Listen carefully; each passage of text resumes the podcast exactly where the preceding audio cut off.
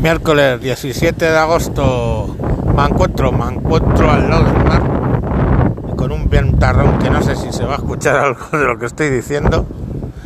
Eh, nada, que, que eso es que hace, hace bueno, hace un solecito curioso que siempre se agradece en el norte de España y ahí se oirán las olas y ya está.